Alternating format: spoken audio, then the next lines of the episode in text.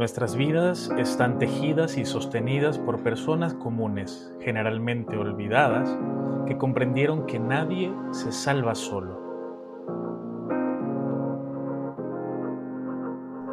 Quizás estés haciendo ejercicio, de camino a tu trabajo o te pillamos en un momento personal previo a tu oración. Allí, en donde estés, te quiero decir que es tiempo de San José.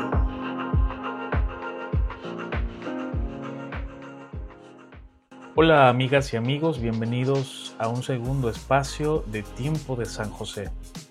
Aquí te queremos compartir y acercar a la historia de este Padre en la fe a través de las enseñanzas que el Papa Francisco nos ha compartido en su carta apostólica Un corazón de Padre, celebrando el 150 aniversario de su declaración como patrono universal de la Iglesia.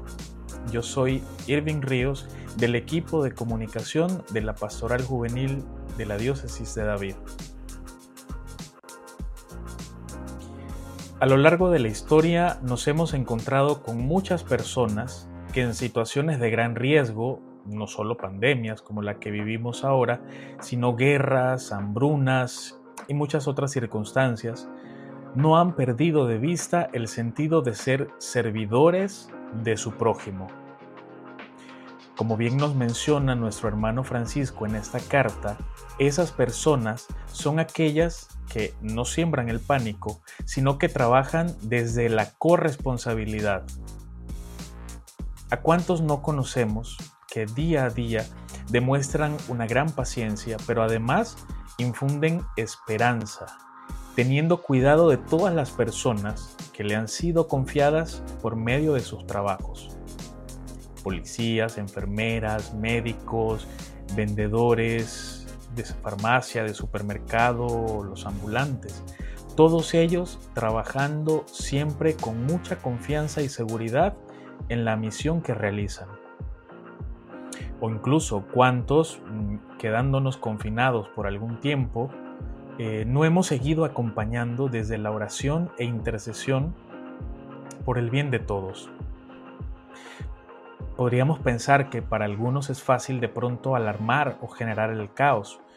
Compartir una noticia, una fake news en alguna de las redes sociales lo puede hacer. Pero alguien que siga verdaderamente este ejemplo de José, sin duda trabajará para construir paciencia, para construir esperanza y sobre todo hacerlo desde el silencio de aquel que sirve desde el amor. Esta es la primera característica que el obispo de Roma cita en la carta, refiriéndose como Padre amado.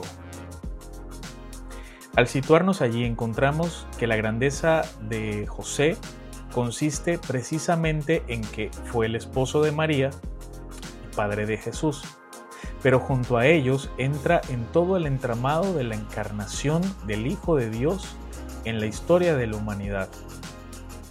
Le corresponde, sí, ser el custodio de ambos en una situación de fragilidad que ambos vivían.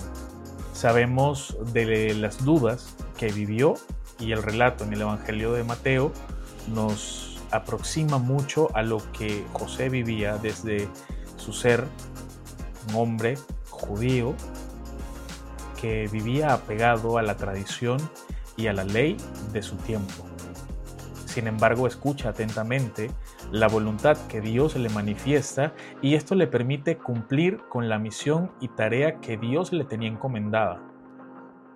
No del todo fácil, porque sabemos que tuvo que trasladarse eh, por grandes distancias, estar en tres ciudades, por ejemplo, para cuidar al niño, para salvaguardar su vida y su seguridad.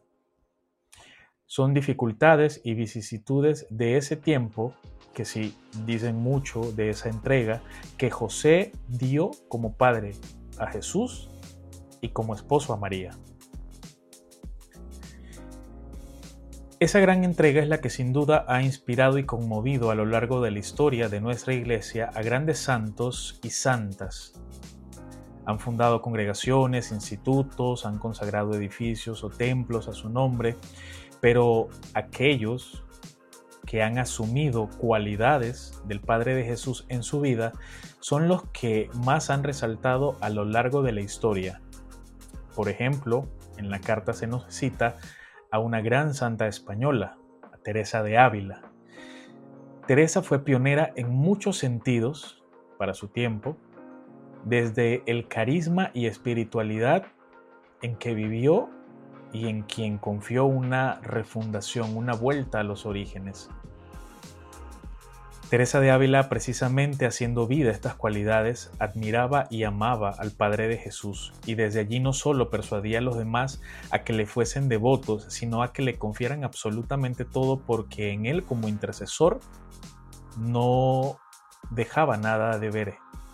Además sabemos que por autoridad en sus comunidades religiosas, ella le colocaba a él con una gran confianza.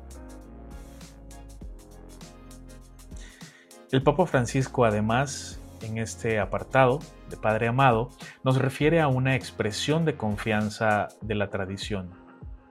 En latín, ite ad Iosep nos refiere a otro gran José de la historia, a José en el Antiguo Testamento, en el Génesis.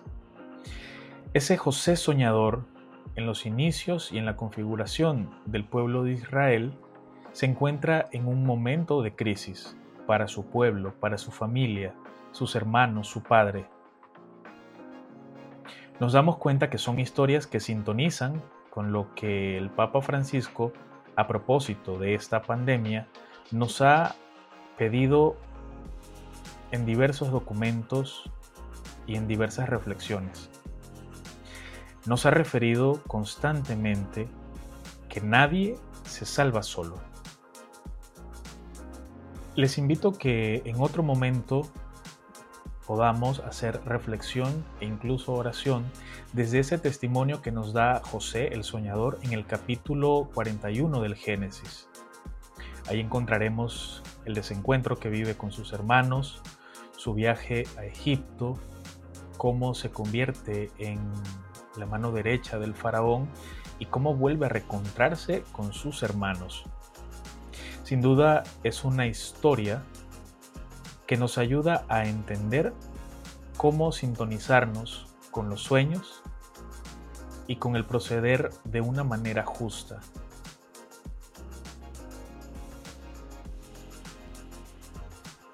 A nosotros nos ha tocado vivir por más de un año en aislamiento, en confinamientos y cuarentenas. Entendemos muy bien ese sentido de estar en escucha atenta a los hermanos, pero además debemos, pasado este tiempo, con algunas previsiones para salvaguardar nuestra salud, saber entender de que hay otro tipo de aislamiento que no nos podemos permitir y que no nos favorece, que es el de aislarlos de los hermanos. Ese aislamiento, nos llama la atención el Papa Francisco, no es algo que pertenece a nuestra fe. En ese sentido, el Papa Francisco nos orienta a que en medio de las encrucijadas que vive nuestra historia, asumamos nuestro riesgo de ser una iglesia en salida. Sí, a esas zonas de periferia en donde se nos han quedado hermanos y hermanas rezagados, hermanos que sufren y que nos necesitan. Ser cristiano, al ejemplo de José, de quien aprendió Jesús, es sabernos que hay un pueblo que nos necesita, hermanos que nos necesitan, y que como pueblo de Dios estamos dentro de una gran comunidad y que en ella, como iglesia, tenemos un rol de servir y de cuidar desde el amor. Se sintoniza la historia de vida de ese José soñador, de José, el Padre de Jesús, porque nos invita a que nos atrevamos a soñar, soñemos juntos y construir nuevas comunidades de fe que den razón de sus hermanos, que le cuiden cercanamente en todas sus necesidades sin un afán de protagonismo, ni de títulos, cargos o renombre, más que el de hermanos y sin más retribución que la satisfacción de que cumplimos la misión y vocación que Dios nos ha confiado y con la que nos ha hablado a nuestro corazón.